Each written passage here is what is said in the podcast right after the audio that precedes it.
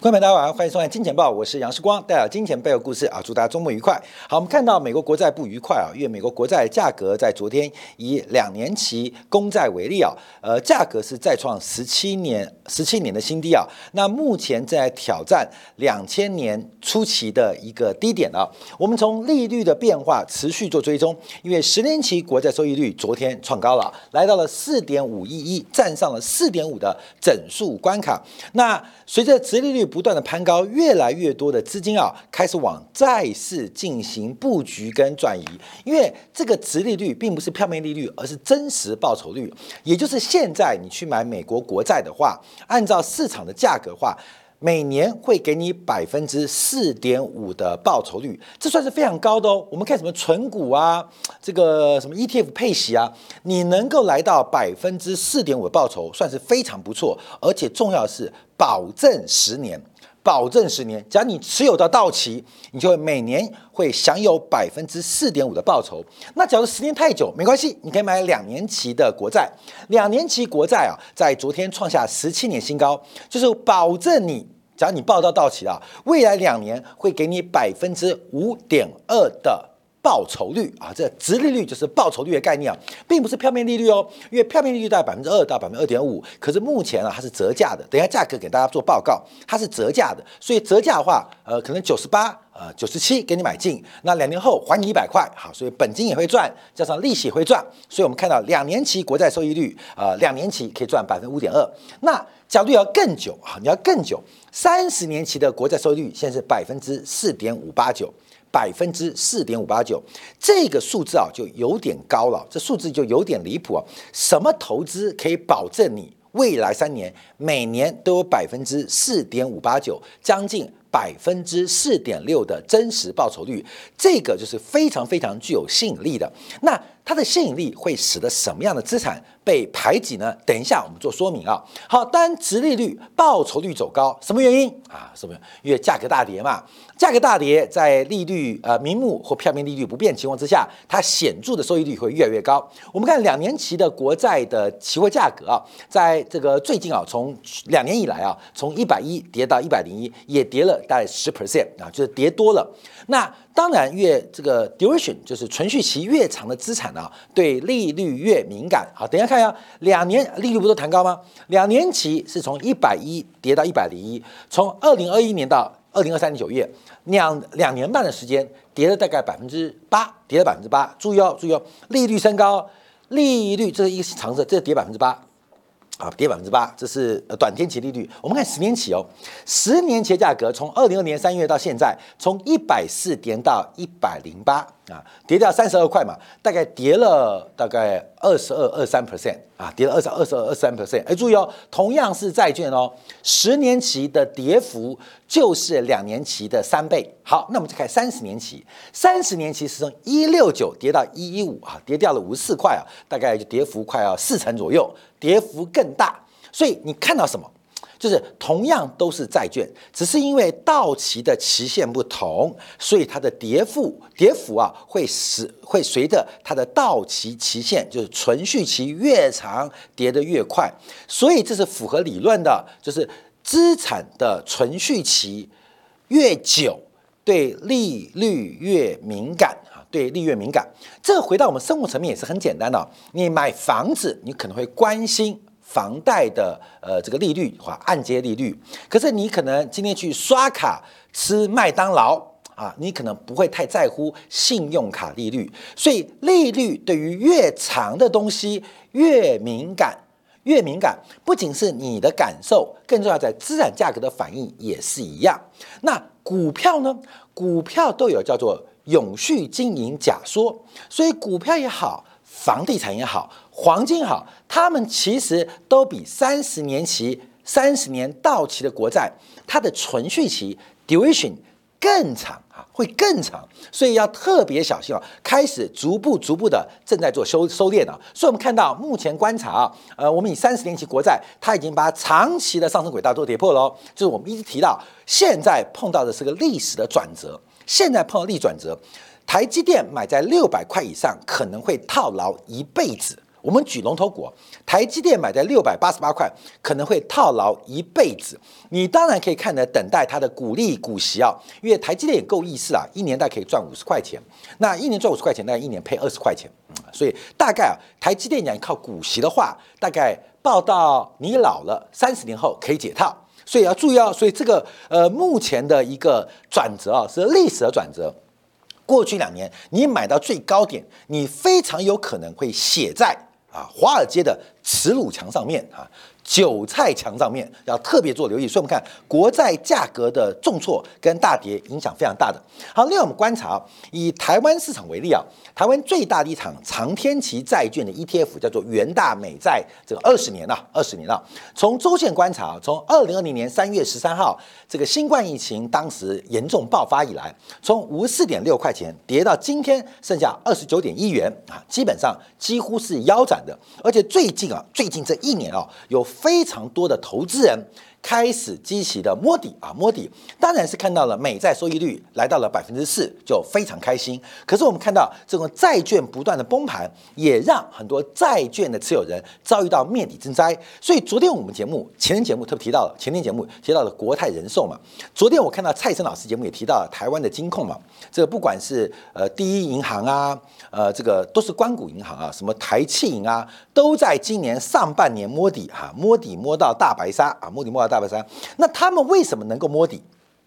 因为他们的成本，他们的资金成本更低，所以他们还有摸底的本钱。可一般投资人就没有摸底的机会哦。所以我还是不断提大家，这个从短天期、中天期到长天期，从七年以上、十年以上、二十年跟三十年，现在它的价格不断反映。整个倒挂修复的过程，尤其一旦是熊斗修复，对于 duration 存续期比较长的资产，它的价格向下修正的力道是非常非常惊人，是非常非常大的，所以不要随便摸底。我们从今年啊春天看美元。夏天看石油，那现在秋天我们在看陆股啊，所以我们不断在每一个季节都会一些主流的宏观市场的判断。那从当时我们做赚掌握，就是美元你要做定存，你不要去买，不要随便去买债券，因为越短期的美元，其实它的报酬率越高。那你说短期啊，只要存三个月、六个月到期怎么办？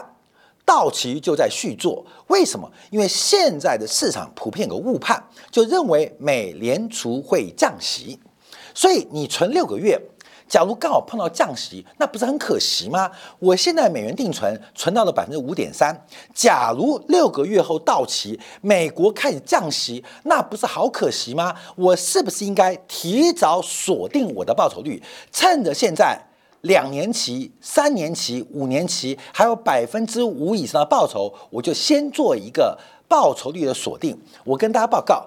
不要急啊，不要急，因为美国第一个利率有没有峰值要讨论，第二个美国的降息，第一个时间点可能比预估来的晚，第二个降息的幅度也会比预期来的少，所以你就不断的靠滚动、滚动、滚动，没有太大。再投资的风险没有太大再投资的风险，至少到今年上半年，我们都是这样观察。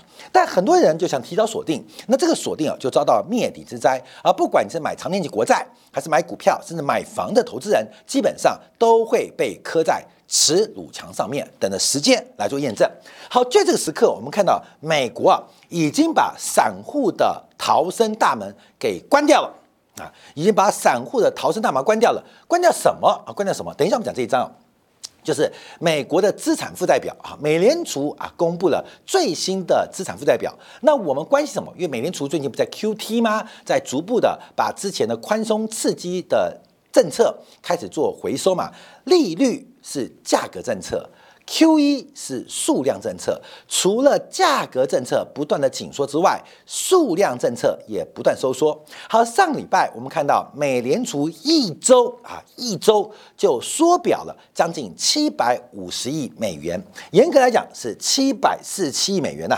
严格来讲，现这会发生空难啊，七四七啊，会发生空难的，大家注意啊，会发生空难的，七百四十七亿美金啊。那过去啊，美联储的这个计划是每个月。缩减九百五十亿的规模，每个月缩减九百五十亿规模。可是到了九月份开始做加速的动作，第一周缩减了一百九十九亿。第二周缩减了二十五亿，总共缩减了两百二十亿。第三周缩减了七百四十七亿，也就是九月份的前三周已经缩减将近一千亿。美联储开始赶作业哈，该交的功课现在就要交。所以，我们看最近啊，美联储的紧缩动作开始加快，开加快。所以，除了市场的流动性跟基础货币。正在被美联储不断的抽干，而这个抽干配合资产价格在高档，这把所有散户跟投资人的逃生门正在一步一步的做关闭。所以，我们看到美国的美联储啊，美国央行啊，资产负债表现在是谨慎八兆，应该最快啊，呃，不要最快，可能这个月底就破就破就跌破八兆了。而且目前的资产规模是回到二零二一年的六月九号。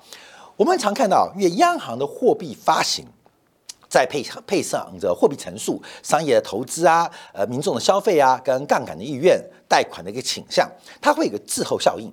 所以，美联储开始 QE 之后，其实对于金融市场的价格或对消费投资影响，会有个时间慢慢发酵的机会。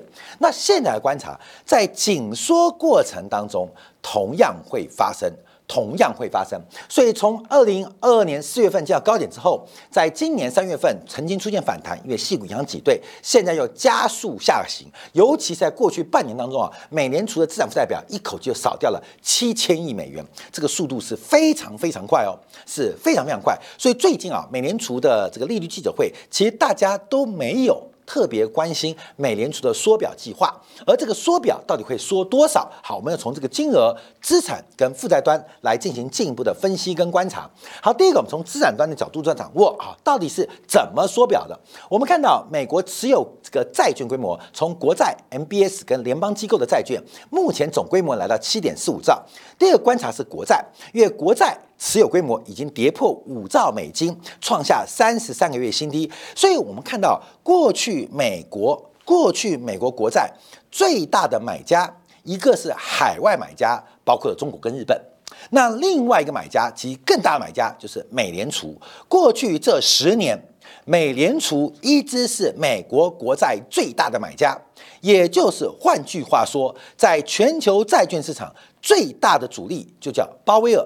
叫叶伦，可是鲍威尔跟叶伦已经高档出货，现在在进行压低出货，散户还拼命接，疯狂接，呃，胡乱接，所以我们看到这个国债的一个呃减少规模，使美债价格一定跌嘛。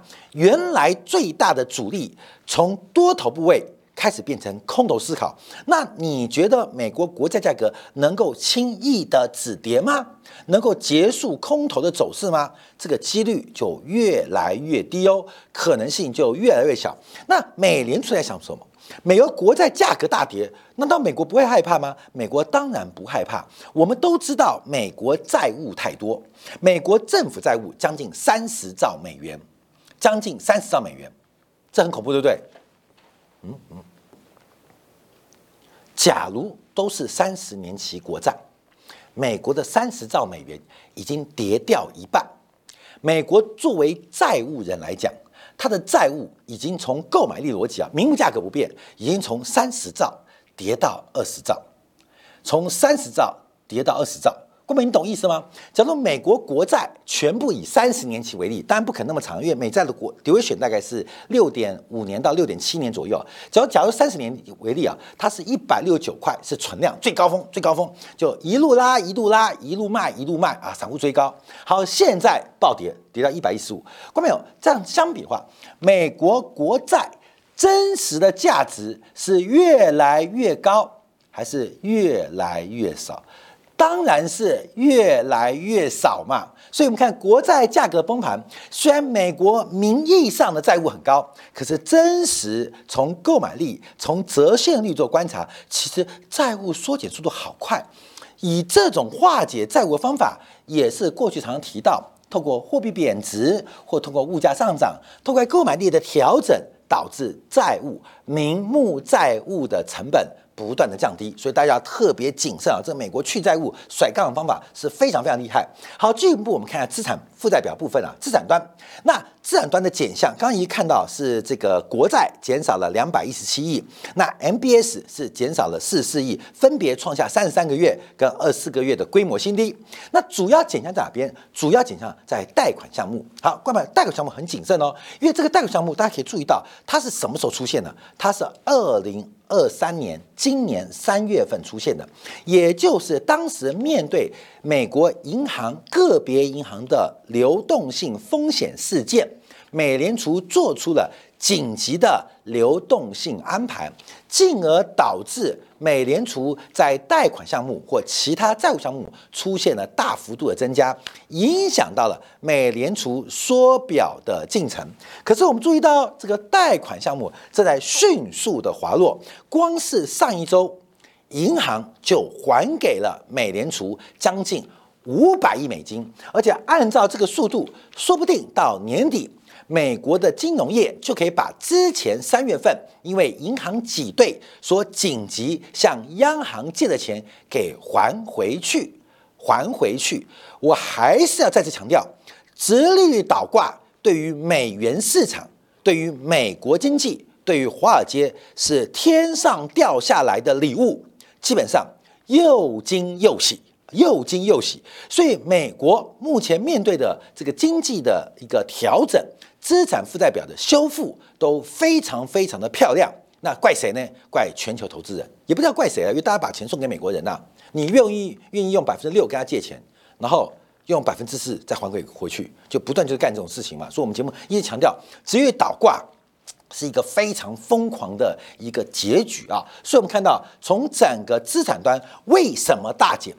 月银行业之前流动性告急的银行业开始不断把原来告急借来钱还给美联储，这是导致美联储资产端大减的原因。好，那我们就看负债端哦。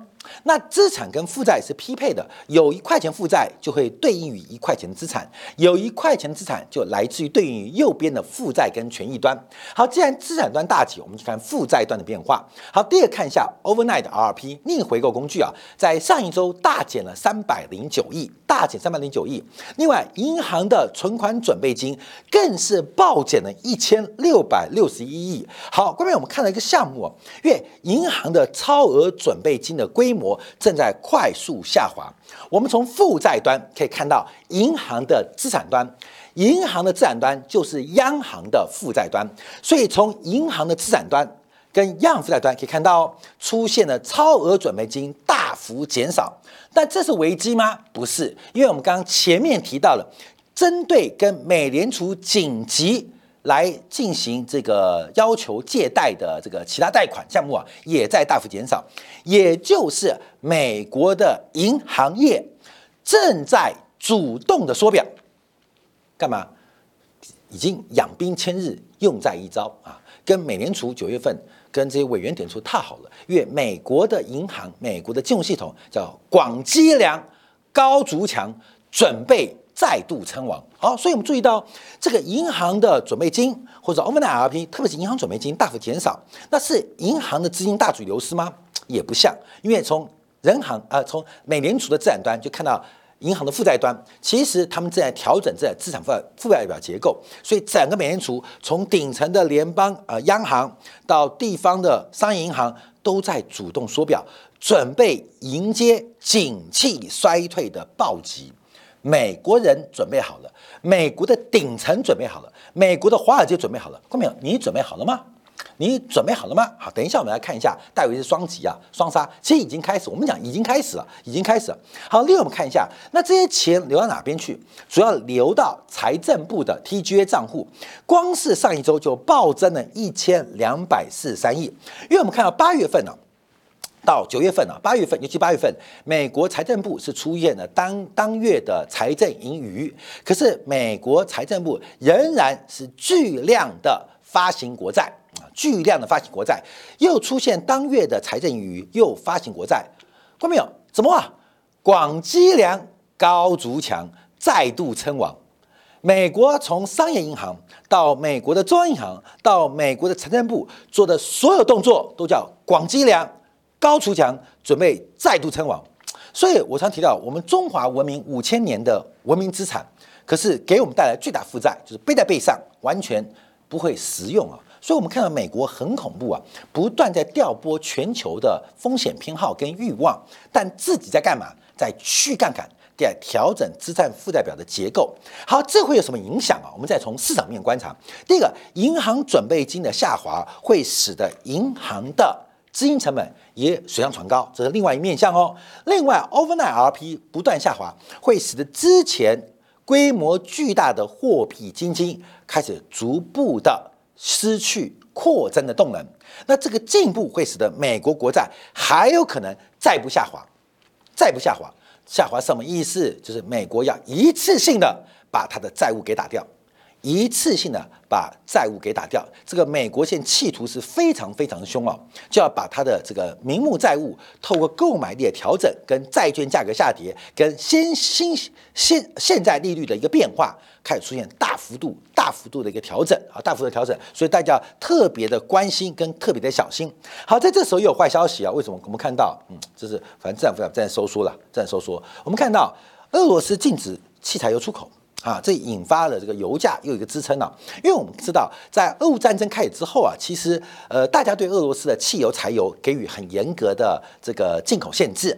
那俄罗斯的柴油又是全球主要的柴油的。呃，进口来源，因为柴油的加工、石油加工、加工成汽油跟柴油，基本上是比较低端的附加产品。你要把石油做成了，不管是乙烯、芳香精，在进一步深化，像德国的化学工业超级强的嘛，对，一桶石油，我干脆做成烤漆，做什么烤漆？做成汽车烤漆，卖给中国比亚迪啊，对不对？所以中国炼油厂。不会做汽车的烤漆，只好炼汽油跟柴油，做很低端哦。一桶油你加工成汽油跟柴油，每一桶大概可以多赚四十块美金啊！加工力加工的收益啊，就是本来一桶九十块，你把它加工成汽油柴油，一桶批发价就变一百三到一百四啊，大概可以增值五十 percent。那中间它有成本，可是你注意哦，假如把一桶石油加工成一桶比亚迪的烤漆。那就是一桶九十块变一桶九百块，德国人在做这个生意，美国人在做这个生意，但谁做这种低端生意，主要就是以中国跟俄罗斯为主，特别是以俄罗斯为主，因为俄罗斯它的柴油跟汽油啊的出口很大，因为它利用产能很大，可是高端的不会做，就跟中国一样啊，就只好出口。那中国汽柴油还自己消耗嘛，那俄罗斯出口，但这个出口管制有没有意义？没有意义，因为我们看到俄罗斯的总出口量。一直没有减少，只是透过了曲线又卖到了原先的西方市场。所以早期啊，它是卖给欧盟啊，欧盟为主。那现在变化了啊，卖给其他包括了非洲啊，其他的这个欧洲边缘国家。但这个转变并没有影响到呃全球柴油的供需，只是影响到各市场的市占而已啊。比如说，德俄罗斯柴油丢掉了欧盟市场，可是得到了非洲市场。美国的石化厂商。丢掉了非洲市场，得到了欧洲市场。那当然，欧洲市场利润高嘛，所以也没有关系。可是俄罗斯禁止汽柴油出口，它打乱了全市场的供需关系，这对于物价的发展又蒙上了新一波的阴影跟变化。好，另外我们看到今天日本央行公布决策，维持利率不变，所以日本的汇率再度来挑战一百五十块的新低。那日本的 CPI 三点二 percent，核心扣掉生鲜食品啊，仍然是在三点。三点二左右了，也是三点三、三点四啊，三点三点三、三点四哦，四点三哦，四点三啊，不含生鲜食品是三点一了，已经连续十七个月高于百分之二的目标率目标。那目前日本是全球少数实质利率为负的经济体，那这也给日元带来极大的贬值发展。整个在东亚国家，作为美国的狗，作为美国的奴隶，由日本为首带头负利率。而台湾地区昨天的央行也决定哈利率不变啊，利率不变。台湾的物价涨得有多快，而台湾的央行总裁完全置之不理。其实我知道杨金龙内心是痛苦的，内心是痛苦的。他知道人民在水深火热当中，可是他没有办法，他被美美国老爸给压的脖子。也据说。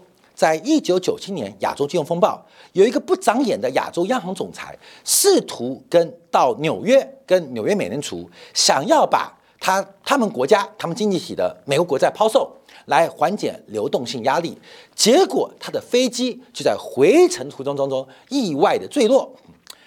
这故事只要给杨金龙看一遍，杨金龙就知所进退，你懂吗？之所进退，很多事情是巧合，很多事情是意外，很多事情说不定是安排哦。所以日本央行管他是植田和男还是植田和女，管你是杨金龙还是杨银龙还是杨铁龙，观众朋友想到徐远东当年的惨剧跟意外的发生。